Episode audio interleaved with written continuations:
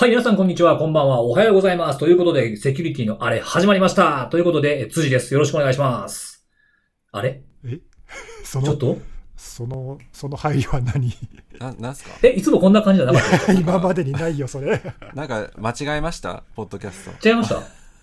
あれ？違うやつと間違えたのかな？番組違うとこ来ちゃったみたいな。そう番組？違うチャンネルかなと思ったんですけど。あれなんか自己紹介とかちゃんとすんのが世の中の礼儀としてあるんじゃないかなと思って。どの口が言うんだよこの口が言うとるんですけれども。いやー、なんかね、あのーなんか、冒頭やらなあかんのかなみたいな空気ってできてて。どっから？どっから出てんの？それうんだからいろんなほら、あの、最近嬉しいことにね、ハッシュタグつけてつぶやいてくれる方がちょこちょこ増えてるじゃないですか。そうそう、本当にね。そうなんですよ。ハッシュタグ見始めたんだけどさちゃんとうん、うん。今更ですか？今更って、もう最後の資格か。3人目や。おっそ。本当にほらあのねお便りコーナーとかさ、はいはい。あの質問にちょっと軽く答えるコーナーとか、まあ、そんなにね多くは取り上げられないけどやってたらなんかねその反応たくさん来てるよね最近ねびっくりしちゃったそうなんですよ。なんかあのー僕があの、ノートパソコン届いた時の回あるじゃないですか。ああドラゴンフライ？うん、そうそう。あれ冒頭ちょっとおーおー言ってたでしょ、僕。言ってたね。いや、印象ってすごいなと思うんですけど、その僕、冒頭僕の始まりがの歌がないとなんか始まった気せえへんみたいな的なツイートもあったりね、一回しかしてないねんけどなっていう。そう。うん。その時しかやってないのにね。そうなんですよ。でもね、前ほら、リスナー3人とか言ってたけど、もう10人は超えたよ。本当ですか？二桁いきましたかまだね10人ですか。いやー、10嬉しいな もうちょっと増えてほしいなそうね。どうなんですかね。一応ね、なんかあの、やっぱり見ない方がいいものっていうのもあんのかなと思ってて、僕あの、再生数とか見ないようにしてるんですよああ、。そうなんだ。まあ、それ、ついさんしか分かんないしね。俺も看護さんも知ら知そうらないそうそうそう、全然わかんないですね。そう、だからあの、僕あの、ワードプレスでもアクセス数とかって、あの、出るようにプラグイン入れてあるんですけど、僕はもうその更新するときは薄めでやってて、え、薄め？その数字、薄め、薄めでその数字見えないようにしてる。薄めなんでそんな？物理的はいに。意味ねえことすんなよ。いや、意味あるよ、意味あるって見えてへんもん、ほんまに。いや、もうそ、その意識した途端になんか余計な雑念みたいなのが出てくるでしょ。なんか 多多か、多かろうが少なかろうが。まあ確かに数追っちゃうとね、うんやっぱいろいろだ。からなんかその全体の聞いてくれた人が増えてるか増えてないかに関わらず、レスポンスが出てきてること自体を素直に喜ぶのが一番いいんじゃないかなって思うんですよね。確かにね、励みになりますね、やってる方もね。うんそうですよ。なんかでも本当にこの状況になって1週間に1回ぐらいのペースですかね。で、やり始めてなんかちょっと良かったなっていうふうに思ってるんですよ。そうね、4月からだからもうね、3ヶ月ぐらい、ほぼ毎週やってるけど、すまごい、続きますね。あね、だいぶいいペースそうですよはい。うん前回記録更新したしね。そうだそうだ。そうそうそう。なんか、いただいたお便りの中にも、あの、公開収録の頃懐かしいなとかね、うわありましたよ。懐かしい、それ。動画の時ですよね。動画の時1回だけやったよね。うん。そう。公開収録の意味があるのかよくわわからない中ね、そうだね。あの、公開収録というのをしてみたかったっていうそうね。あのやつでい。やーたくさんのね、あの、うん。ファンの方々に集まっていただきまして、本当にね。本当にありがたいです。なんかありがたい、3人やと思ってたら結構ね、見に来てくれてて、あのうち何人が IT メディアの社員やったんかなぐらいの。そうね。ほら、はいということは、あれか、あの時動画のその収録を見に来てくれた人が、今もポッドキャスト聞いてくれてんだ。あ、そういうことですよ。嬉しいね。嬉しいですね。なんか、長い、子さんリスナーみたいな感じの。そうですね、嬉しいですね。はい。本当そうですよ。そういう方々大事にしていきましょねうん、言うても時間めっちゃ経っとるなって話ですよね。本当にやり始めてからう。。そうですね。だってもうこれやり始めたのももう、だってあれでしょ？この連続というか週1でやってるのがもう4月でしょ？うん。で、もう言うて、もう梅雨じゃないですか。早いよね。もう3ヶ月経っちゃったね。うんそうそう。ほんでもう梅雨やなんや言うてね、あの、もう7月ですよ、今。はい。7月で何か知ってますか？え？なんかあったっけ ?7 月に。ちょっとちょっとちょっともう前回言おうかなと思った話題があったんですけど、言わなかったんですよ。今回のために置いとこうと思って。お、そうなの、うん。僕の誕生日です。あ？忘れてた。誕生日に、ね、あの、ちょっと僕欲しい名刺入れがあるんですよ。ほう。うん。またなんかだいだいぶ渋いところに、ですね。うん。名刺なんか配る機会あんの？ない。あ、でも結構ね、すげえ勢いでなくなる時とかありますよ、やっぱりイベントごとだとイ。ベントとかね。確かにまあでも今ほら、あの今は少ないけどね。ね、大人数で集まるってことがないから、あんまりないよね。いや、ちょうどもう10年使ってるんですよ、その今使ってる名刺入れがああ、。そうなんだ。うん、全然ボロボロではないんですけど、いい感じの痛み具合にはなってきてるんですけど、そうなんですよ。ちょっと、あの、お二人も、あの、給付金入ったと思うんで、なんで、静かな、なんで静かなんねん だからな、私まだだったかもしれないっす。ついさん入ったんですか？僕入りましたよ。えー、いいな。入ったら何なの？入ったら名刺入れ買うんですよね。名刺入れ買おうと思ってたんですけど、税金に消えてしまいました。はまあ、それは、それはそれ、これはこれでい。、がはいがっかりでしたね。まあ、たまには自分にご褒美でもいいんじゃないですかう。んいいんじゃないですか？そうですね。ね。いやいや、なんで二人が買ってあげようかみたいな中にならへんねん。いやー、うんでね、その、まあ、あの、言うてる間にでもこんなん梅雨なんか最近短いじゃないですか。梅雨あったんかみたいな。まあね、そこれ言うてるうちにもうあれですよ。秋になりますよ、秋に。う、いや、秋よりも夏が長いんじゃないの、最近は。そうかな、なんうか。ん、秋ってほとんどないじゃん。まあ確かにね。だからなんか梅雨、そうかな。なんか夏もなんかそんなに、なんか暑い日あったけど、なんか梅雨やったんか、夏やったんか、よう分かれへんまま過ぎていく印象があるんですよ。確かになんかもうジメジメっていう感じの期間は短い気がドカドカって降るっていうイメージの方がなんか最近強いですね。そう、言うてる間にもう秋になって、あの、もみじ狩りの季節ですよ。ほほ知ってますかもみじ狩り、お二人。う。何？何したことあるもみじ狩り？もみじ狩りっていうのは何かし知らないでしょ？知ってますか？何ですか？聞いてあげましょうか。やった。もみじ狩りっていうのはね、もみじを僕取ることやと思ってたんですよ。絶対言うと思ったよ。う。あ、そのシリーズですね。はい。はい絶対言うと思った。何の振りかなと思ってました？はいいや、ほんまに思ってたんですよ。最近まで思ってた？いや、ほんとね、あの、先週ぐらいまで。そう思ってたシリーズですね。え、はい小学生ぐらいとかそういうオチじゃなくて？違う違う違う、ほんまマジ最近で、もみじ狩りっていうな言葉が、その、知人との会話で出てきて、で、僕がね、その、もみじ狩りって何がおもろいねんって言ったんですよ。うん。そんなもみじ拾って、う ん落ち葉拾い、小学生の放課後かみたいな。焼き芋でもするんかみたいな。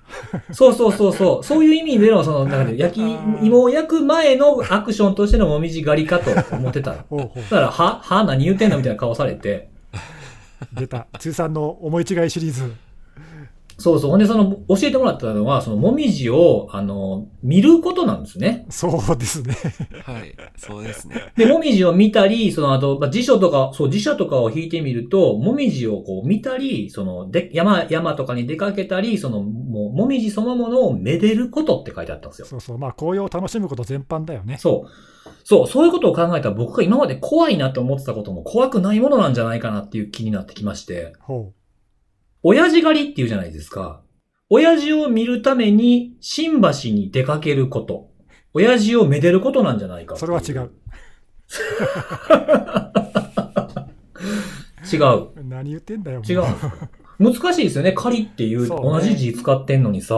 確かにでもあれなんでどっからもみじ狩りって言葉が出てきたのかは俺も知らないけどあ由来ですか？なんだろうねあなんでなんで狩るは何でしょうね狩るって言うんだろうねよくわかんないね、由来はなんか、まあ、これよくある諸説ありますなんですけど、狩猟をしない貴族が現れて、自然をめでることを例えたという説もあるらしいんですよ。ほうなんか雅な感じだねで、あとはその、僕が言ったみたいに、その実際にその、紅葉もみじをね、その手に取って眺めていたことから言われているっていう説もあるらしいです。へえいやー、こんだけね、なんか間違って理解してたりとかしたことのこうあるがたくさんあるとね、発見があって、やっぱりね、life is beautiful やなって思いましたね。そうねうん。っていう感じの雑談でしたね。なんか最近その思い違いシリーズ結構おもろいねですね。ほんまですか？親父、親父。父狩り、かわいいやん。親父を見る。親父をめでる。いいですね。そうねそんな平和な世界になればいいなと思いながら、ポッドキャストを今日もお送りしているわけですけれども。はいはい。今日はどうですかね？何すか？多分大丈夫ですか？ついてきてますか？はい。なんうん、今とか。日はどうですかね？えー、久しぶりですか？ネギスさんから行きますか？おまあなんかね、これ毎回順番決めてないから、いつも誰から来るかドキドキなんだけど、ドキドキですねうん。。そうですよ。じゃあ今週は僕からいきますか。あのね、実はちょっとね、今週は、あのまあ、ネタはたくさんあったんだけど、ちょっとあえてセキュリティじゃないネタを、お喋ろうかなとセキュリティのあれなのにあえてセキュリティじゃないネタを。すごいですね。 smashing、smashing な感じですね。そうそうそう、だけどね、ちょっとあの最近ニュースになってるうん。話題を紹介したいなと思ったんだけど、はいはい。えー、と何かっていうと、なんか2回か3回ぐらい前に、辻さんがちょっと紹介したのに、ちょっとだけ関連してんだけども、はいはいはい。えー、と5月の末に、えーアメリカのミネアポリスで、まあ、あの黒人の人が警官に、ね、殺されてしまったという、まあ、大きな事件があって、ありましたね。でそれをきっかけにまあ全米に抗議デモが拡大して、まあ、今もね、いろいろ続いてるんだけども、その時にさ、辻さんが、えーとまあ、なんかアノニマスがラジオを乗っ取っただろう、なんかそういうちょっとネネタを紹介してくれたじゃない？ああ、そうですね。あの曲流したやつですね。そうそう。で、あの時はまあアノニマスのハッキング、久しぶりに聞いたよねっていうネタでちょっと盛り上がったんだけど、あの時実は他にもいろいろ起きていて、そのうちの一つを紹介したいんだけど、えー、と5月の31日に、その全米に広がったデモが、まあ、ダラスってところでもデモが行われていて、で、ダラスの警察がツイッターで、デモに参加して違法行為をしている人を見かけたら、ぜひ動画を投稿してくださいって言って、まあ、市民に呼びかけたんだよね。おその違法行為をしている動画、証拠を収めろってことですかそれは。だから市民にそういう行為を見かけたら動画に収めて、チクってくれと、警察に。と呼びかけたら、まあ、これが炎上したんだよね、案の定というか。あらあらあら。まあなんかネタ、ネタ投稿始まりそうですもんね。そうそう。でね、警察が専用の、まあ、匿名で動画を投稿できるアプリっていうのがあるから、これを使ってくれって言ったら、何が起きたかっていうと、えー、と K-POP のファンが、自分が推しているアーティストの動画、まあ、ファンカムっていうんだけどさ、ファンがあの勝手にと撮影したあのライブの動画とかね、そういうやつとか、まあいろいろあるんだけど、そういう動画をもう大量に投稿して、あららら。で、数時間のうちにそのアプリ使えなくなっちゃったと。ほら。うん、という、まあ、ファンによる妨害っていう、まあ、抗議だよね。で、それと関連したその後にも、ツイッターで例えば人種差別をこう擁護するようなというか、あのまあ、そういうことをやってる、まあ、けしからん連中がいてさ、ツイッターでそういうハッシュタグを使って、まあ、いろいろツイートしてるんだけども、そのハッシュタグを乗っ取って、また同じようにその K-POP の動画をたくさん投稿して、まあ、ハッシュタグ使えないようにするとかね。うなんかそういうのをやっノイズを増やすみたいなそう。そうそう、そういうことをやったりとかしてる動きがあったのね。なんかちょっとアノニマス的ですね。おそうなんですよ、いいところ来ましたね。まあちょっとその話はちょっともうちょっと置いといて、ええで続けてね、そういうのがちょっと世間をわ騒がしたとところに、先月6月の20日かな、えーと、アメリカのオクラホマ州のタルサってところで、トランプの大統領が久しぶりに選挙の集会をやったんだよね。まあ、しばらくほらコロナ騒ぎとかでさ、集まれなかったんで、まあ、ぼちぼちいいだろうってことで、選挙集会を大統領選挙に向けてやりますって言ったら、そういう時期ですしね。そうそうそう、そしたらね、あのまあ、その選挙陣営が言うには、なんか100万人近い応募がありましたと。めっちゃ多い。うん、で、会場2万人ぐらいしか入んないから、入れない人のために、ちょっと会場外にもいろいろ準備するわとかって言って張り切ってたら、蓋を開けてみたら、5、6千人しか集まんなくって、ああら会場はもう空席だらけ。確かうわー、辛いな。ーで、その様子がアメリカのメディアあちこち報道されて、トランプ大統領が大恥かいたわけよ。あららららららら。というニュースがいっぱい先々週ぐらいに流れて、あそれ新聞にも出てましたね。あ、本当？日本の新聞？はい国内の。はい出てました出てました。じゃあ結構国内でも報道されたんだ。そうそう、それぐらいあの話題になったんだよね。で、これなんでこんなことが起きたかっていうと、実はこれもさっきの K-POP がちょっと一枚絡んでいて、なんかね、あのきっかけはどうも TikTok のユーザーが、これちょっとトランプ大統領の嫌がらせしようぜって TikTok で呼びかけて、それを見たあのティーネイジャーとかね、TikTok ってまあ結構ティーネイジャーが多いからさ、使ってる人たち。ねうん、あ、それいいねって、面白そうだねって言って、みんなして大統領の集会に申し込みをしたわけ。ああ、行く気もないのに。仕組まれてるんですね、もうその段そう階から。そう。で、それを見た K-POP のファンが、おそれ面白そうだねって言って、Twitter とか TikTok とか拡散しちゃって、まあ、そういうあの若い人たちとか、まあ、K-POP ファンはもしかしたらもうちょっと年年配もいるかもしれないけども、そういう人たちがまあ退去して、集会に予約して、で、実際には行かなかったと、まあ、そういう妨害活動をしたということが、まあ後々分かって、うーん。であのまあ、そういう一連の、ね、流れがこうここ1ヶ月ぐらい、ちょこちょこちょことメディアで報道されるようになってさ、はいはい。で、これは単なるいたずらって片付けていいのか、いやいや、これ政治活動だよねって捉えるべきなのかみたいな、そういうこういろいろ論調があってさ、で、その中にさっき辻さんがあのまさしく言った、これってアノニマスじゃねっていうことを言っている人が何人かいてさ、おー。で、俺、それ記事を見てちょっと興味を引いて、あそういう捉え方があるんだなと思って、うんうんうんうん。で、その記事もね、結局、アノニマスもさ、あの、4ちゃんっていう掲示板から、まあちょっとミームとか作って、そこからなんかね、あのリアルなデモとか、オンラインのデモとかさ、なんかそういう盛り上がりを見せたんじゃない？やってましたね。なんかあのーなんかなんか SNS じゃないですけど、その、プールみたいなんでみんな集まろうみたいなやつがありましたよね、オンラインの世界のね。そうそう、懐かしいね、そうそう、あの、なんかゲームみたいな世界でね、みんなで集まってとかさ、そうそうそう、プールクローズってのありましたね。そうそうそう。で、ああいう活動とちょっとこう共通点があるんじゃないかなことを言っていて、実は K-POP ファンこそ次のアノニマスじゃないかみたいなね、そういう記事とかが実はちょろちょろ出てるのよ。おー。で、そうそうそう。でね、あの、まあちょっとそれは言い過ぎっていうかさ、アノニマスってすごく、こう、もともとがそのコアな掲示板から始まった活動じゃない？まあその後大きく広まったけどさ、うん。それに比べると、まあ、K-POP の方はね、もうちょっとその多様だし、ファンもめちゃくちゃ多いしさ、俺知らなかったけどさ、今回のその記事見て、ちょっと軽く調べたんだけど、なんか K-POP ってすごい世界的にファンがたくさんいるのね。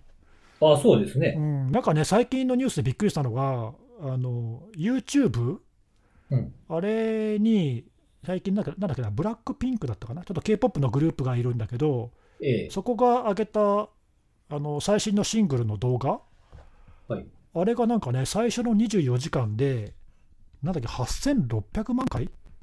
すごい。再生されたとか、だから YouTube の記録を作ったんだって、うんうんうんというニュースが出てて、で、すごいなと思ったら、実はその前の記録も、韓国の BTS っていうグループが作ってて、1年ぐらい前に。ええうんだここ最近、なんかそういう YouTube でね、なんか再生記録作ってるのって、全部韓国のグループなんだって。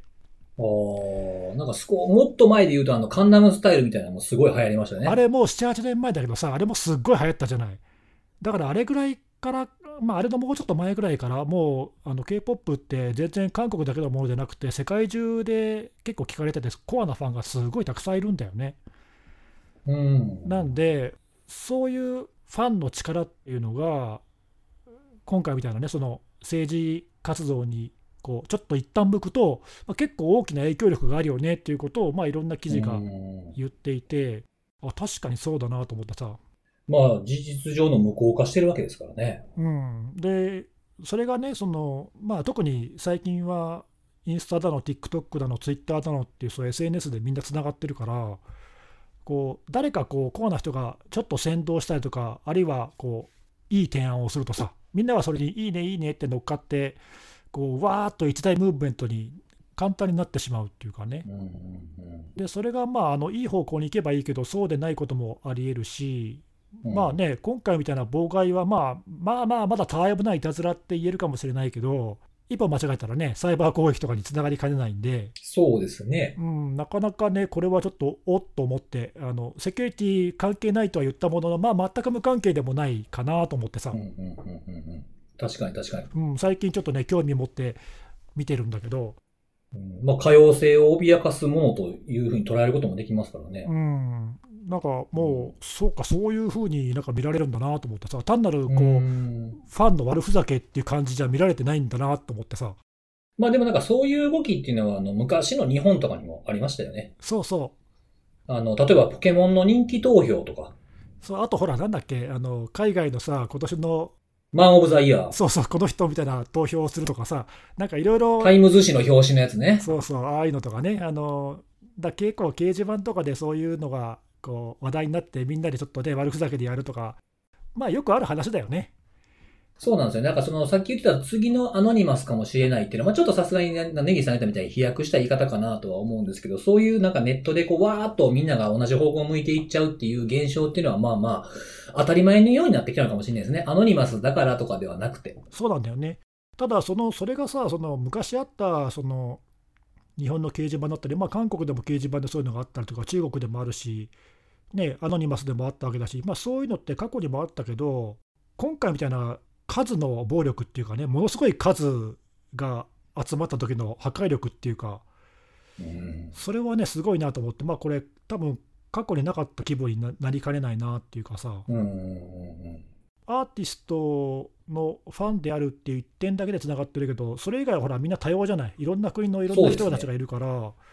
ううん。んなんかそれはそれで面白いっていうか、怖いっていうか、うん。うん、なんか今回のもね、あのそのいろんな記事いくつか調べてみたら、俺、あんまり音楽詳しくないんだけどさ、k p o p ってもともと結構ブラックミュージックの影響を受けてて、で撮り方とかダンスとかすごく影響を受けてますね。あなんかそうみたいね。うん、で、はいなんで、その韓国のそのポップグループの人たちも、結構そのブラックミュージックにこうこうリスペクトしてると。うん。だから今回のその事件でも、なんか結構、まあ、日本でもあるかもしれないけど、韓国のそういったグループの人たちが、自分たちはこの今回のブラック・ライブズ・マターの活動をこう応援しますとか、支援しますとか、公式に表明してるグループがたくさんあって、はい。そうするとほら、ね、ファンたちの心理としてはさ、自分がこう好きなアーティストが大事にしてるものをやっぱり自分も大切にしたいっていう心理が働くじゃない。そうですね。うん、だからまあそういうのもあってね、余計にあの大きなあの動きになったのかなって気はするんだけど、うん。確かに親和性は高そうですね。うん、だからどんな場合でもね、こういうのが起きるかっていうと、まあ、そうじゃなくて、まあ、たまたま今回はそういうパターンだったのかなっていう気はするけど、ちょっとね、あの確かにうん、こういう動きもなんか注意しなきゃなと思って。そうですね。なんか特にその僕らが普段接しているようなこのサイバー攻撃っていう手の手法っていうもんではないですけど、数っていう風なもので来られたらっていうことは確かに考慮していかないといけない一つの要因かもしれないですね。うん、そうそう。あとね、そのさっきの辻さんが言ったアノニマスもさ、最初はね、単なるデモとかアクティビストって言われてたのが、いつの間にかね、なんかハッカー集団みたいなさ、言われ方をしたりとか、ウェブサイト改ざんしたりとかね。いつそういうふうに変容するか分かんないから、まあ一応ね、注意してみとこうかなと思って。うん、そのね、その K-POP が好きな人がいいとか悪いとかではなくて、その K-POP 好きな人でそのか活動に参加する中にそのサイバー攻撃に詳しい人もいるかもしれないですもんね。うん、まあいろんな人いるからね、別にあのこの活動とかこの動き自体が悪いことは全然思わないんだけど、うん。どういうふうに転ぶか分かんないよなっていうかさ、だって制御できないじゃん、こういうのって。うんうんうんうんなんかね、その、同じ道を辿ったら、こう、アクセスしただけで、ドス攻撃に加担するような URL とか飛び出すみたいな、昔みたいなこともまだあるかもしれないですね。まあ気をつけなかったかというと、興味を持ってちょっと見たいなと思って、ちょっと紹介してみました。じゃあ、僕も明日から K-POP を聞いてみようかなと思います。ちょっと違うんじゃないの違う？いやいや、そういうところからやっぱ入っていかなあかんかなっていうのもあって。確かに確かに。いやでも俺もあの普段 K-POP とか全然見ないんだけど、さっきのあのさ、記録を作ったビデオってどんなもんかと思って見てみたよ。ああ、どうでしたか？いや、なんかかっこいいよね。ああ、スタイリッシュですよね。あ、あ、で、アッパーなのが多いですね。かっこいい。なんかあの人気があるのはわかる気はした。だってもう24時間で数千万回でもう1億回超えてるからね、すごい人気だよね。うん、すごいですね。はい。まあそんな感じです。わかりました。そんなところではお便りいただいております。おいきなりお便りコーナー。おいきなりお便りコーナー。あの前回の収録のタイミングで来てた質問なんですけど、ちょっとあの、膨らんじゃうかもなと思って、あの、飛ばしたやつなんですけど、まあ、もしあの、なんか答えられることがあったらお二人も答えてもらいたいなと思うんですが、えっと、聞いてるだけですごく勉強になるし、実際自分で調べてみるとさらに勉強になるし、何よりリサーチのモチベーションになると、このポッドキャストが。で、そこで気になるのは、まあ、僕ら3人がですね、どんな手順でリサーチをしているのか、ニュースからツイッターとか、ソースの辿り方をぜひお聞きしたいというお便りをいただいてるんですけれども、この系の話って結構今まで扱ってきましたよね。そうなんだよね。まあ、セミナーとか、セミナーとかが多いのかな？そうだね、質問してくれた方はもしかしたらあのその辺はね見てないかもしれないけど、結構セミナーとかで喋っているネタかもしれないね。あとあの、僕とネギスさんとで、看護さんが入る前にやってた動画の、あれにもそういった毛色のやつ、1回ぐらいやったんでしたっけ？そうだね。うん。その辺をこう見て、まず見ていただきたいなっていうふうな気持ちもあるんですけど、なんかあります？今日気にしてることとか、その頃からちょっと新しくこういうことするようになったみたいなところってあったりしますか？僕はね、もうこんなその情報の収集分析みたいなのを10年ぐらいやってるけど、うん。最初の5年ぐらいはかなり試行錯誤してガチャガチャ変えてたけど、最近はだいぶこう落ち着いてきたっていうか、あんまりやり方変わってないかな。なんかこう自分なりのこうルーティーンというかテンプレートみたいなものが出来上がって、それを運用してるような感じです。そうそう、毎日1日こういうあの巡回し、ここ巡回してこうチェックしてとかさ、で1週間に1回はこういうの見直してとかっていうのは、まあ、大体こうパターンが出来上がってて、あの一部ね、あの情報のソースをちょこっと新しく更新するぐらいはやってるけど、大きなやり方はあんまり変わってないな。ああ、そうですか。うん、僕はなんかでもまあ昔からそうかもしんないですけど、やっぱりこの情報を出すっていうのを常に意識してるかな。おううん、その手に入った情報、目にした情報とかをどう加工すれば、なんかこう人に伝わるような形になるかなとか、いうふうなことをすごく意識をしている感じですかね。それは大事ですよでね、。いうん、意外とそういうのでこう、まあ、まだ僕は、その、試行錯誤とかってまだまだししてるところがあって、それで、まあ、一旦とりあえずやってみた、やってみて初めて予想してなかったけど得られたもんとかっていうのがあったりはしますね。なんで、まあ、辿り方っていうところの話ではないですけど、辿っていく中で、その気をつけてるのが、これをどう使おうっていうのを常にやっぱ意識してるっていうのは、ここ数年、いすごくきつ厳しい、厳しい目で見るようになったかな。へえうん、この、ここの当事者がこんな発言をしてたとかっていうのとかって、やっぱりすごい記録にの残すようにしてますし、うん、パワーポイントに起こしたらどうなるやろうみたいなことを常に意識するようになったかな。ほう、それはちょっと新しいね。うん。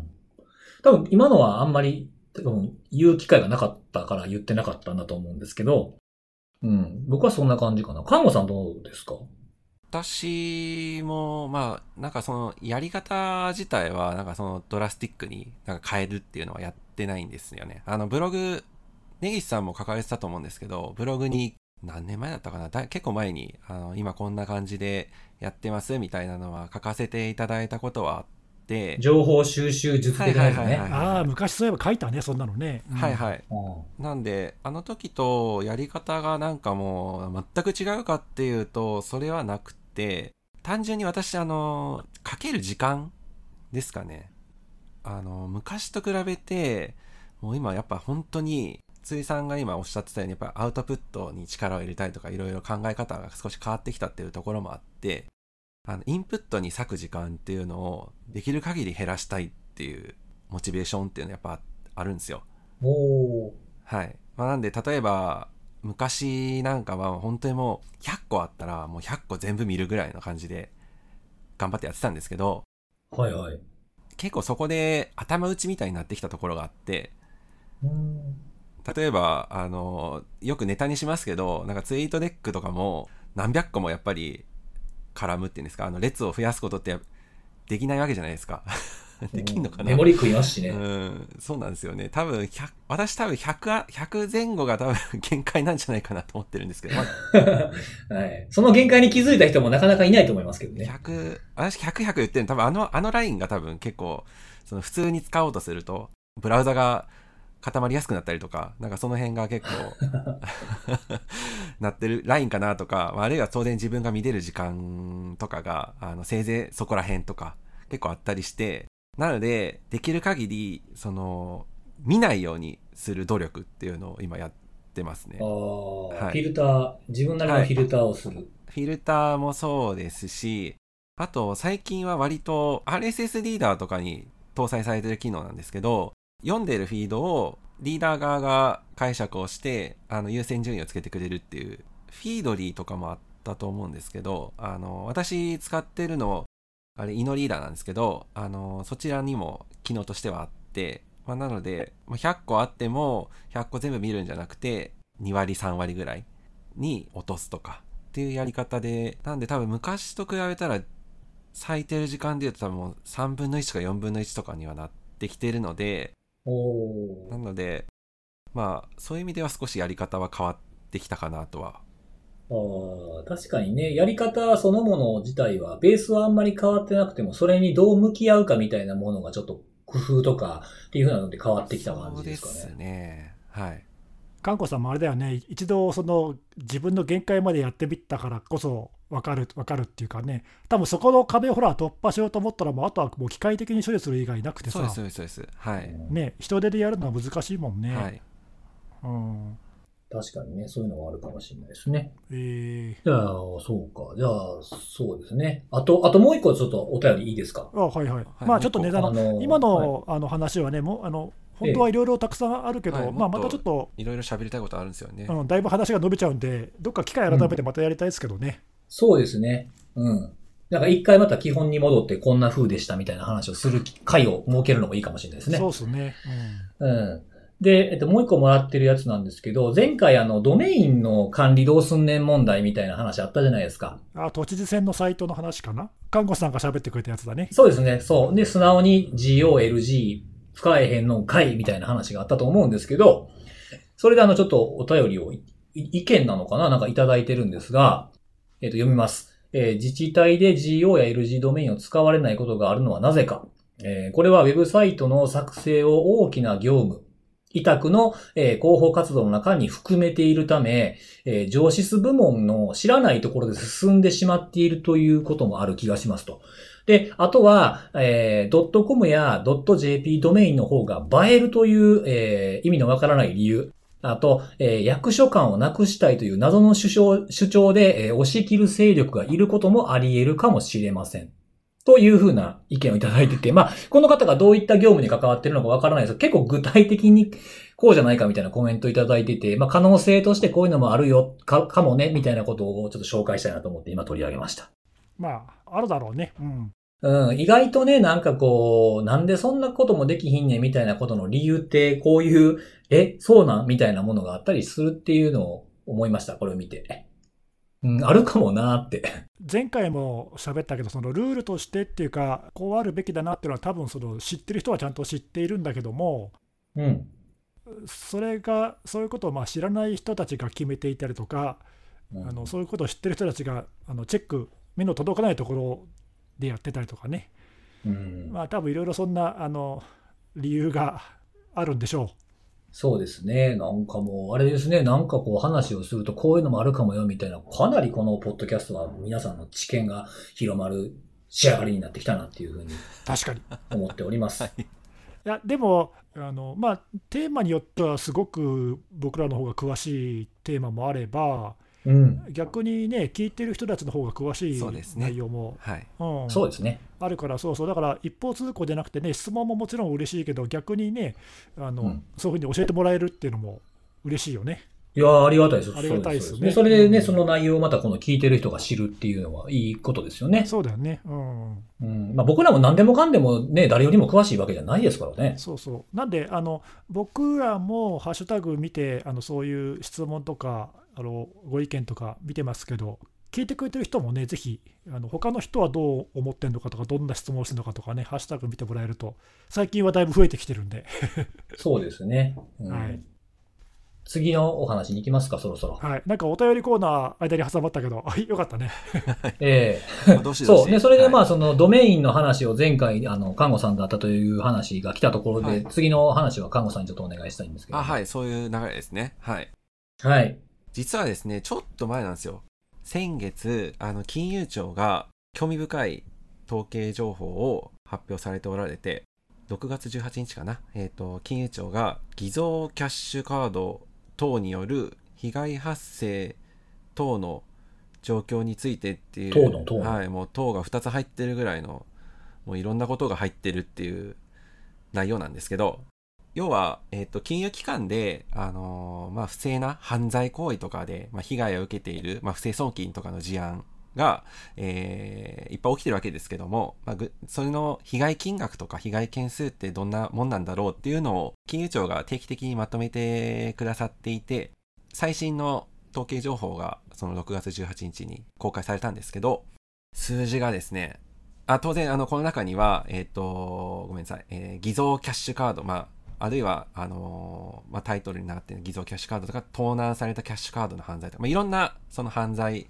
に類型されるものが入ってるんですが、まあ、その中で興味を引くものとしては、やっぱりあの、オンライン、インターネットバンキングに関わる犯罪行為というところで、まあ、日々、フィッシングとか発生してるわけですけども、まあ、それに絡むところかなというところで、数字がどれぐらい動いているのかなっていうのを改めて見直してみたんですけども、この数字がちょっとビビるぐらい動いていて、去年までは、えーまず被害発生の件数が、平成30年度、えっ、と、年度なんで4月始まりの翌年の3月締めっていう、ちょっとかあの集計の仕方なんですけど、30年度、平成30年度は、えー396件だったんですね。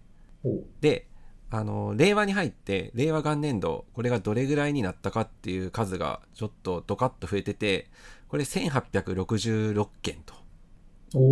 数でいうとこれ何倍だ？まあ、えっ、と、5倍近く、うん、増えてて。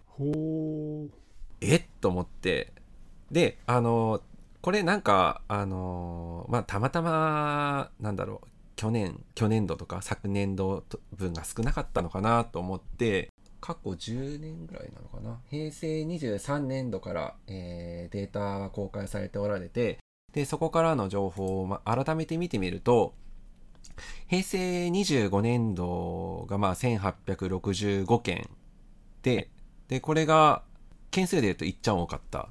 ですね。で、その後も、えっと、26年、27年っていう形で、あの、しばらく1000件、1100件、1400件って数が続いてたんですけども、あの、ワンタイムパスワードを金融機関がかなりあの力を入れて導入をされて、まあ、単純に ID パスワードだけ盗んでもあの不正送金はできないと、まあ、ああるいはその金額を下げてるとか、まあ、いろんな対策が功を奏してあの不正被害不正送金の被害に遭う件数ってあの個人の方でかなり被害発生減っていてでどんどんどんどん減って去年とかまあ、えー、一昨年とかは300件台まで減ってたんですけどもなぜか令和ドカッと増えてると。で、あのーまあ、お二人はもう当然聞いててなん、まあ、なんでこんなことになったかっては大体察しついてると思うんですけども、やっぱりショートメッセージ、SMS を使った不正送金被害っていうのがかなりひどいっていうのが、まあ、この数字に如実に出てしまったのかなというところで、あの、SMS をきっかけに来るメッセージのやつですかね。SMS で例えば、そうだな、えっ、と、不正利用されてます、あの、ログインしてくださいとか、なんかそんな形の。銀行を装ったやつとかですね。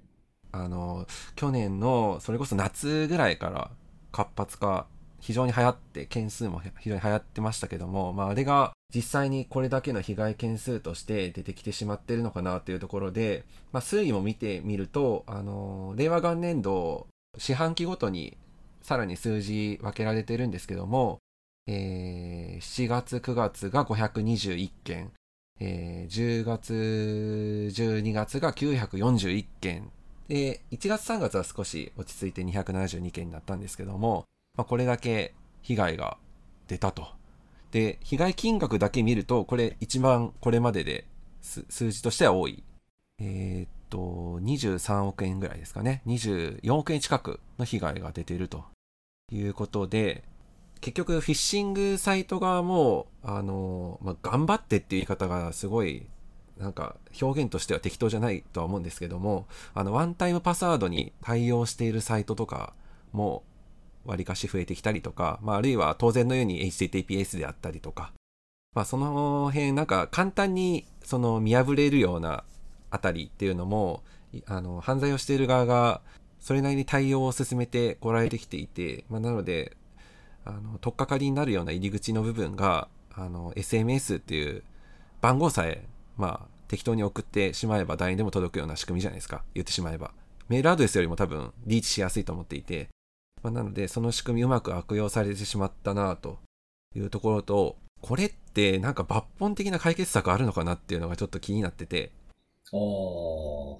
SMS が使われるのって、やっぱりあれですかね、迷惑メールフィルターみたいなのが、あれみたいにきつくなってないからっていうのもあるんですかね。そもそもなんかそういう機能あるんですかね。迷惑メール機能みたいななんか SMS に。なんかあんまり、私あんまり SMS 使ってないんで、なんかその辺のなんかフィルタリング機能とかっていうのがなんか強化できるのかって、その辺がちょっと分かってないんですけども。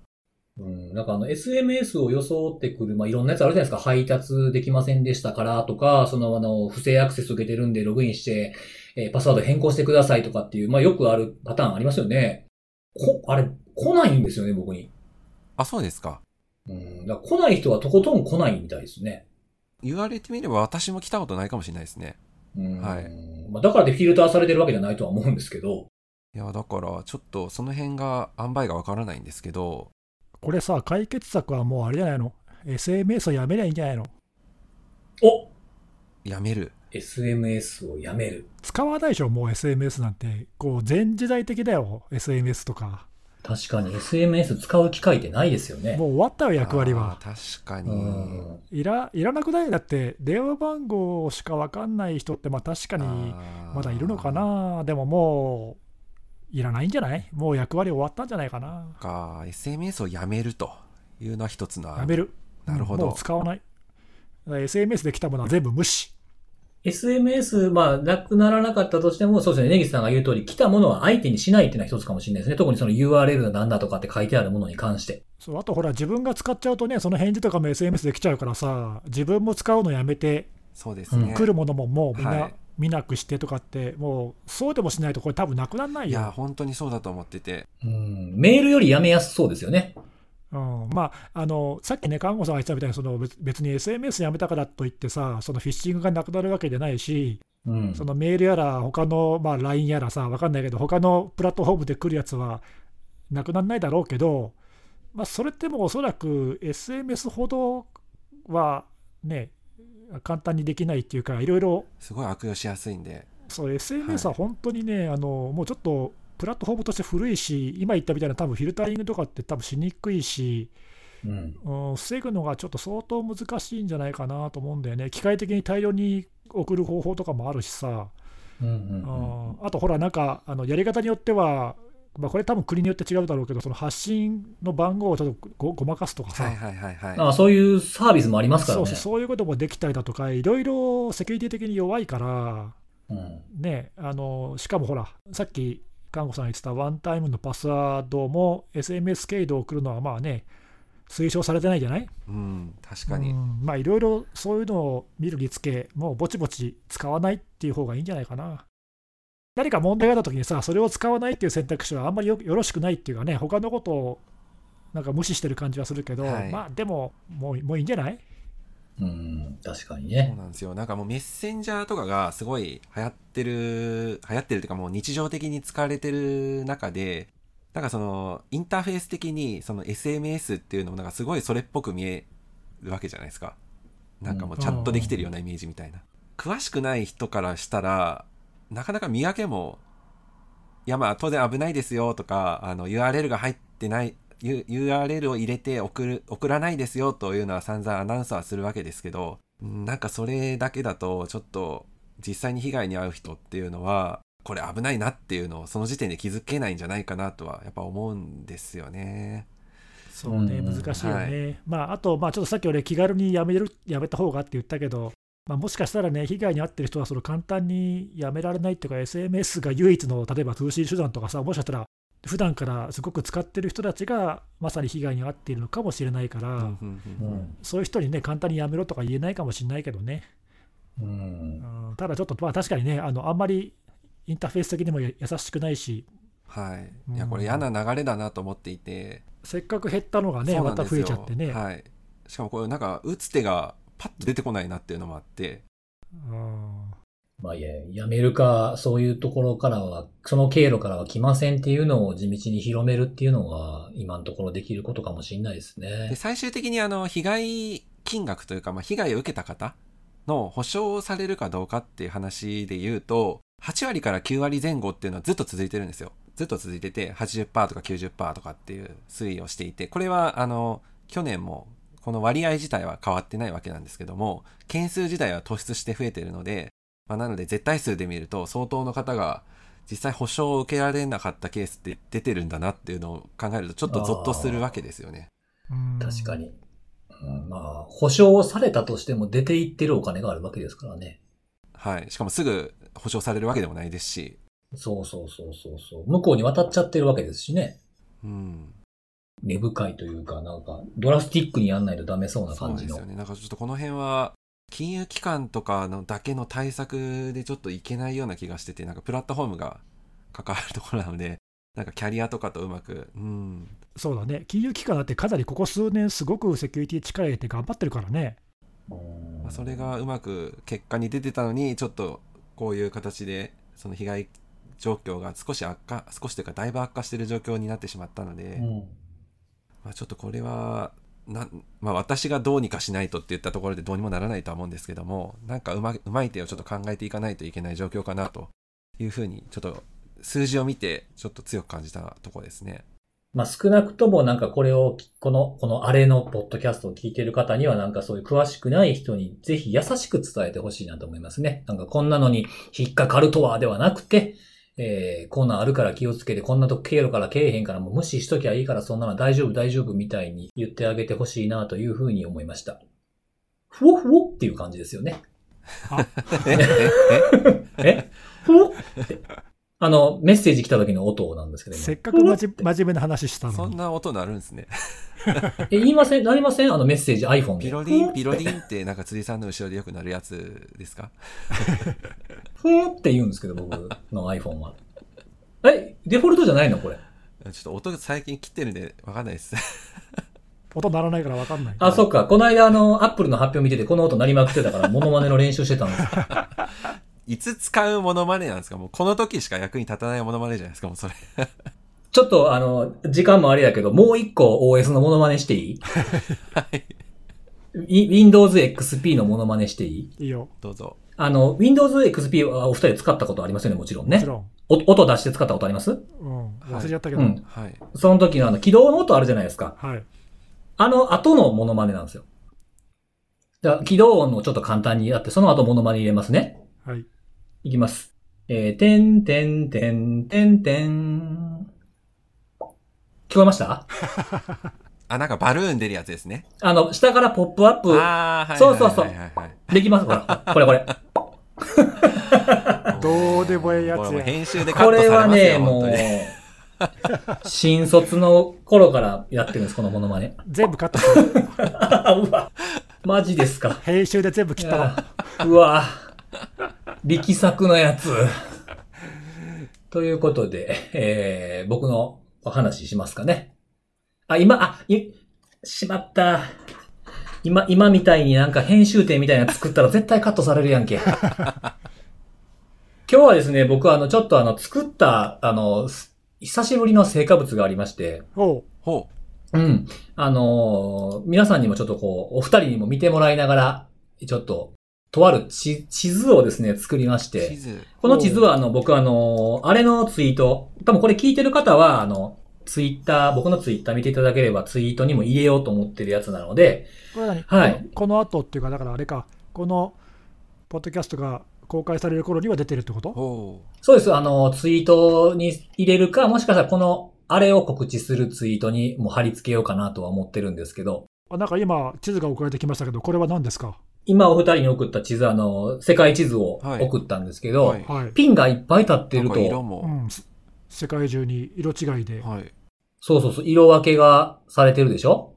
これ250ちょっとのピンが立ってるんですよ。で、えっと、色分けしてるんですけど、これあの、僕がずっとそのウォッチしている、あの、標的型ランサムの被害を受けた組織のヘッドクォーターの事務所ですかね、ところに住所も全部調べて、えー立てたピンです。これ、あれか、まあ、ヘッドクォーターとは言うけど、まあ、基本的にだからここの場所にある会社がやられたと思っていいわけよね。そう、そうです、そうです、そうです、そうです。はいで、あの、これ Google のあの、マイマップの機能を使ってやってるんですけど、あの、オレンジ色がメイズ。えー、青いのがドッペルペイマー。黒がネフィリム。で、緑がリビル。えー、紫がクロップ。で、黄色が、えー、この間もちょっと身代金支払いの件で話題になったネットウォーカー。で、えー、グレーのやつが、えー、ラグナーですね。あの、これメイズとあの、お互い提供し合ったりとかしてましたけど、そのやつを立ててるのが250ちょいですかね、これ。おーなんかさ、一目アメリカが多いなとは思うけど、意外とヨーロッパに偏偏ってる色もあったりとか、確かにちょっとね、面白いね。そう、そうなんですよ。ヨーロッパ結構やっぱ多いですね。ドイツとかフランスとかが結構目立ってましたかね。うんうん、うん。それ見ててね、これあのー気になったのがロシアがゼロなんですよ。確かにそうですね。ロシアピンが立ってない。そう。綺麗にね、立ってないっていうのがあって。あとはあの、ススタン系も立ってないですね。スタン系。ここら辺は避けられてるんですかね、もしかすると。うんうんうん。かもしんないですね。まあ、ちょこちょここう珍しくこうあのーアフリカの方にあったりとか。うん、まあでもアフリカもほぼないよね。そうです。ほぼない一件だけかな、これの。やっぱ見るとね、やっぱアメリカ、ブラジル、あとまあヨーロッパ、うんはい。アジアはパラパラって感じだもんね。やっぱだいぶ偏ってるね。うん、めちゃくちゃ偏ってるなと思って。へーあの、国別のランランサムウェアごとの国別グラフみたいなのを作って、この間ツイートしたんですけど、全体っていうのをやってなくて、で、これちょっと地図に起こそうかなと思って、うんうん。やってみたら、こういう結果になりましたね。まあ、あくまでまあ、その、えーランサムウェアの、その、攻撃者がリークとして情報を出してるっていうやつなんですけど、うんうん。もしかしたら身代金をね、支払って掲載されなかったところもあるかもしれないですけど、まあ表に出て明らかに僕が見て分かっているものはこんだけってことでした。そうね。あの、ほら、この間、今、辻さんが言った先週か、あの身代金払ったところがあったみたいな話をしたけど、そこはね、あのリークのサイトから取り下げられてたもんね。消えてます。消えてたもんね。だからそういうところがあの他にもあるとすると、まあまあ、多少ね、そういうバイアスがかかってる可能性はあるけど、まあでもそれにしても、なかなか分布って特色が出る感じで面白いね。そうですね。これあの全部ピン立てて、で、あの色分けして、あのどのランサムだったかっていうのと、あと業種をこの地図のピンに、あの、ピンを押したら出てくるようには今してあるんですよね。おうほうほううん。ただまあそのどこの企業がとかいうのが分かるので、まあ今日、今回はこう画像で公開っていうことにしたんですけど、どこか分かっちゃうっていうのはあんま良くないかなと思って。あーまあ、そのあたりちょっと難しいところよね。難しいポイントなんで、ちょっと、あの、地図自体、その Google マップの、そう、マイマップへのアクセスはちょっと公開できないんですけど、こういう形で見れれば、大体の、こうか、あの、漢字はつかめるかなと思って、画像にして、まあ、ツイートする予定はしてます。あれ、なんだっけ、前、このポッドキャストで辻さんが紹介してくれたんだったかな、忘れたけど、うん。あのアメリカのさ、自治体のサイトとかの被害状況を過去何年分かずっとマップで表してくれてるサイトがあったじゃない？どの自自治体がどのランサムウェアにやられたとかっていうのがこう何何月何日とか全部さ公開されてるサイト。だから本当はね、あんな、うん、本当はあんな感じにこう可視化されてると、まあ確かに見やすくていいんだけどね、うん。あれはあくまでもね、ニュースとしても公表されてる事例だけを一応ピックアップしてるから、はい。まあ、あとほら、自治体っていうさ、公共性があるから、出されてもね、文句は言えないかもしれないけど、ええ。これはね、どっちかっていうと、その民間企業がメインだし、あまあ、そうでもないか、自治体もあるのか、まあでも、自治体も中にはありますね。中にはね、公表されてないっていうか、一応リークサイトには載ってるけど、ニュースになってないところもまだまだあるしね。そうなんですよ。なんでちょっと、作ってみたはいいんですけど、ちょっとま、公開っていうわけにはいかんかな。そのまま出すのはちょっと難しいかもね。うん。逆にね、その犯罪者側にこう加担しちゃうっていうかさ、うん被害企業にプレッシャーかけちゃう可能性あるから、そうなんですよ。うん。そう。あの、今、ネギスさんが言ったやつっていうのは、あの、アメリカの自治体に限定されてる地図のやつで、そうそう、えーステートス、 StateScoop っていうサイトがやってるやつですね。はい。 StateScoop .com ですね。そうそう、もともとねあの、アメリカの自治体のいろんなニュースを紹介してるサイトなんだよね、もともと。うんうんうん。うんここのサイトは、そうですね。まあ見やすいですね。あのーいろんなフィルターもできますしね、金額だとかランサムウェアがどれだったのかっていうのを見ることもできるんで、こっちは標的型だけじゃなくてばら、ばらまき型も対象にしてるやつでしたねそうな。んだよね、そうそう。あとほら、過去に遡って、ね、発生年年度とかわかるからさ、あ、そうそう、いついつまでとかっていう絞り込みもできるんで、うんなかなか、そうですね。うんああいう可視化は大事かもしれないよね。そう、ちょっとね、あれ、あれがあったんでね、今度標的型版自分で作ってみようかなと思ったら、だいぶ沼でしたね、これ。おおまあこれ、住所探すの大変ですよ、やっぱ。ちょっと手間かかるよね。うん。まあでもやり始めて、やっと自分が集めてた情報を全部ピンに埋めていったんで、これはもう毎日毎日ちょっとずつ足していくだけでも済むんですけど、うんうん。まあ、慣れ、慣れてはきましたね。なんかあれだよね、俺もあの辻さんに任せたとは言いながら、まだ一応自分でも調べてるんだけどさ、まだ結構そのアクティブにというか、被害企業がどんどんどんどん増えてるランサムウェアもまだまだあるよね。メイズがね、ちょっと勢いありますね。すごいよ。ね。まあ中にはさ、あの公開あんまり最新のがされてないものもあるし、ちょっとばらけてるばらけてる感じだけどね。うん。うんまあでもなんかペースみたいなある、ありますね。ここはだいたいこれぐらいのペースで出してくるなとか、あとは、あの、新規は出さんけど、ちょっとずつ公開のやつを載せてくるなとか、ああ、はいはい。アップデートでありますね。そうそうそうそランサムウェア全部並べてさ、同じような感じで見見えちゃ見えちゃうけど、おそらくやってる人たちのね、あの規模とかスキルとか、多分そういうのバラバラだからさで、すよね。う。うん。攻撃者,、うん、攻撃者のグループによっては、もしかしたら大規模にやっていてあの、すごくアクティブなのかもしれないし、メイズとかね、分かんないけど、数が多いからね。なんか、メイズは、これもう全然本当に邪推というかなんとなくでしか根拠ないんですけど、人数多そうな気がする。うん、かもしれないよね。うん。そうなんですよね。あとはなんかこの、まあ、地図にピン立てるとかって、サボっちゃうとしんどいじゃないですか。間空くと。そうね。うん。なので、こう、毎日、あの、余裕あるときは1日2回、最低でも1日1回見るようにしてるんですけど、あの、やっぱりね、えっ、と、リビルかな？リビル見てた時にあったんですけど、あの、リーク情報出てないのにオークション先に出るように最近なってて、そういうやつも出てくるようになってるんですけど、オークション出てて、あ、これオークシ表に出てないのに、オークションだけに出てるなと思って、次の日見たらオークションから消えてたんですよ。へえ、だもしかしたら払ったのかもしれないね。そうだね、可能性はあるね。うん。そういうさい、そういう組織があると、あの、そこの公式サイトをなんか更新されたりするのか、スンと済ますのかとか思いながら、こう、毎日見たりもしていますね。うん、うん。見るタイミングによって結果違いますよ、これ多分。そうだね。うん。え、しばらくっていうか、ずっと更新、いつまでやんの？これね、やめ時がわからなくなってしまった。わかるわ。いや、これ結構あれですよね。大変というか、あの、なんか難しくないですか？数もそれなりにえ、どうどういう意味？どういう意味で？どういう意味？でなんか他の人も言ってたかもしれないですけど、なんかその新着情報がやっぱり千差万別というか、まあ、見やすいところもあれば見や見にくいところも当然あったりして、しかも消えたりするタイミングがやっぱあるわけで、なんかその情報の保全っていうのがすごい難しい。トレースしていくのが、うん、なんかすごい手動が難しいって。ベストエフォートでするしかないですよね。だからこれもう本当辻さんさ、どっかのサイトは、なんか確か RSS かなんかも提供してなかった？ね、え、そのランサムウェアですか？うん。リークサイト？うん。え、してましたっけ？うんど。うだったかな？なんかありましたね。そうそう、どっかあったよ。はい。レビあ本当ですか？レビルだったかなどっか忘れたけどさ、え、こういうサイトでも RSS があると思って、ちょっとびっくりしたんだよね。あ、リビル、リビルです、リビル。ですよね。うん。全部のサイトがね、そうやってやってくればいいけどはいね。そうなんですよね。それはね、結構本当にあの、リ、リロードです。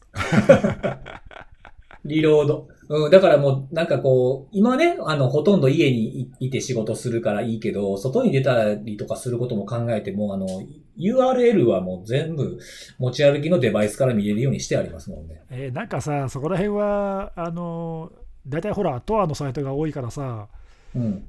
トアソックスかなんか使って自動巡回するようなプログラムを書いたら、うん私もそんなん僕にできるわけないじゃないですか。やれますよ。いやーこれ、これいつまでやるか分かんないけど、ずーっと人手でやるのは大変だよ。本当にそれは思います、私も。今のうちに自動化した方がいいよ。そうですかね。だってこれ、ランサムウェアの数とか増えたらどうすんの？数増え、増えたら僕が頑張る。じゃあ任せた。はい。うんなんかね。うんでも、うねん。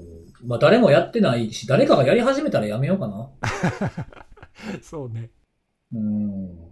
まあ今のところそんなにはなかったりとか。まああのこの間あの、お二人に勧められてあの、英語でちょっとツイートするっていうのとかもやってみたんですけど。はいはい。はい。うん。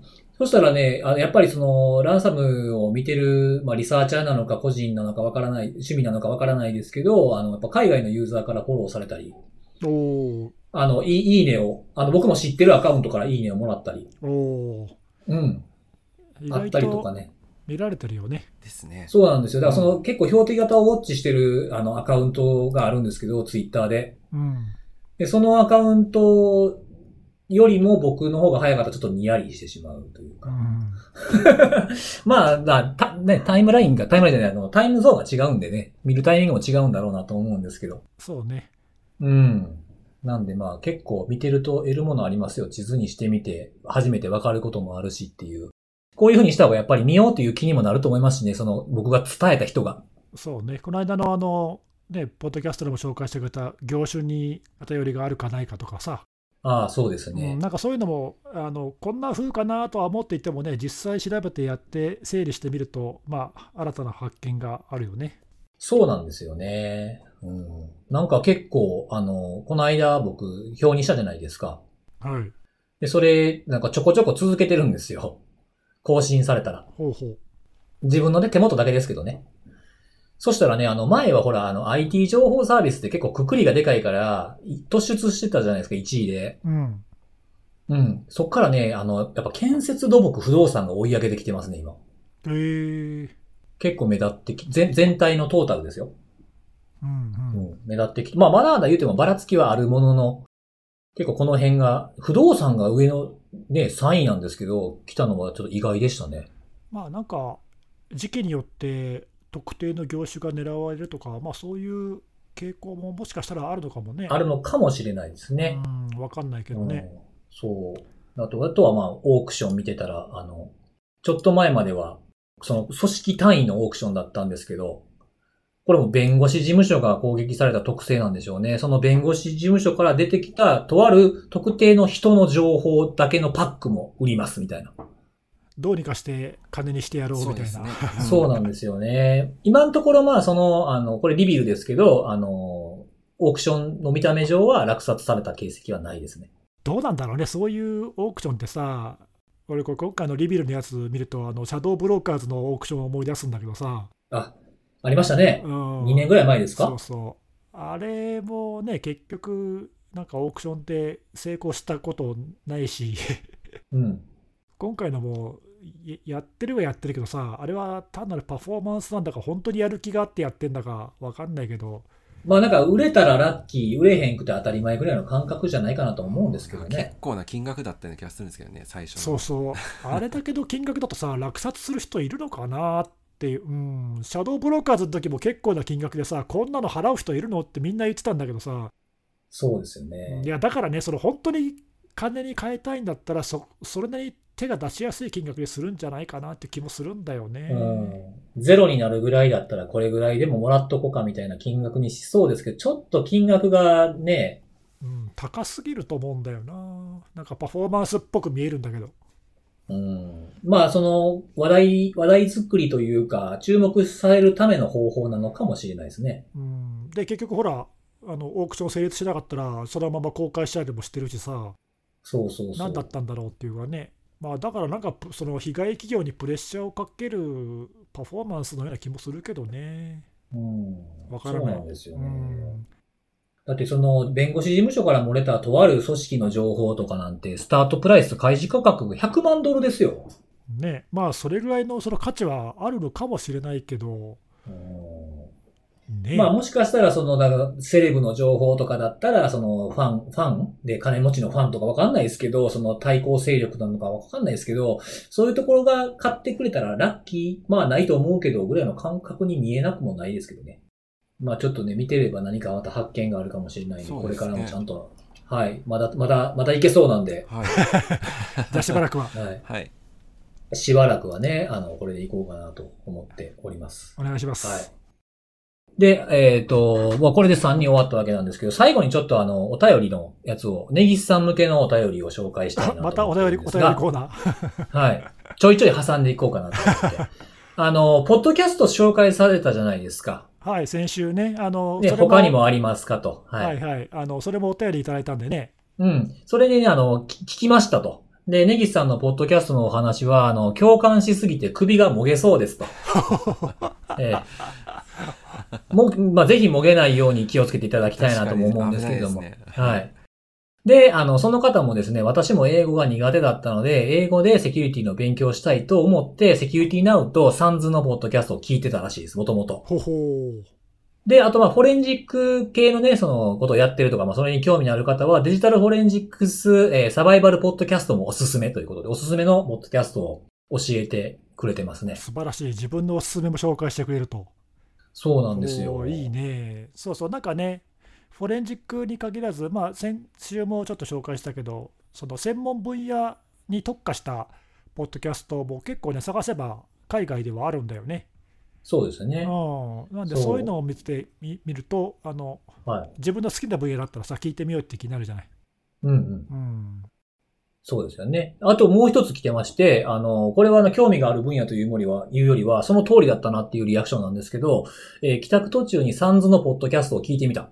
えーなるほど、予備知識があれば推測聞きができるからなんとかなりそう。長時間の方は、えー最初の方で、えー意識が遠のいてしまうので全く聞けなかったと。おいちゃん、もう少し頑張ってみるということです。はい。短いのだったら聞けそうだという、ああいいっすね。いいリアクションが。来てましたねやっぱね、どうしてもあの僕も自分もそうだからすごくわかるけど、うんあのね、日本日本人だとやっぱり英英語とか語学語学の壁っていうかね、うん。やっぱそれがどうしてもあって、得意な人以外は敬遠されがちだけどね、あのそれももったいないし、うん、あとねあの、ちょっと奥の手だけど、ポッドキャストのツールによってはさ、えゆっくり聞くとか、あー、スローにするやつ。たと例えばねうん。そういうのも、うん、そういうこともできるし、あと、あのおすすめは、おすすめっていうか、セキュリティナウとかもそうだけど、トランスクリプトがちゃんとついてるやつとかっていうのは、まあね、あの最悪、文章の方を自動翻訳でも書ければ、中身はわかるからさ、うん。言ってることはね、わかりますもんうん、ね。だからそういうのにちょっと補うとかね、うんうんうん。そうそう、まあ、あの人によってやり方それぞれだけど、まあ、完璧を目指さないのが続くことだと思いますね。名言来ましたよ。完璧を目指さない完。璧を目指さない。はいうんいや全全部理解しようとか全部聞き取ろうとか思うともう本当嫌になっちゃうんで自分の語学力のなさに 本当にいやー、ちょっと今日、今回のあのタイトル決まりましたね、ポッドキャストのタイトル絶。対今タイトルに使うだろうなと思って聞いてました。えーうまくいく秘訣は、完璧を目指さない。何も足さない、何も引かない、スペシャルみたいな。それ言ってないやつだ 言ってないやつ。言ってないやつ。勝手に足すやつね。全然似ても似つかへんのに押し切るやつです。あもういやでも嬉しいねあの前回ねその紹介した反応をそんないただけていやー、そうですよ。こういうの本当ありがたい。ありがたいですね、うんうん。これからの励みにもなるんで、皆さんできればなんかちょっと思ったこととかがあれば、こんなんあるよとか教えてもらうのも助かりますし、すね。続けはいてやっていく糧にしたいと思いますね。確かにで、もうだいぶ、あれですか？ええ時間ですか？結構ええいい時間時間ですねはいだいぶうんあ、じゃあもう、あの、おすすめのあれのコーナーはなしでいきます。そうっすね いろんなコーナーできましたね。気づいたら。はい。そんな感じで、じゃあ今回はここまでということで、はい、バイバイ。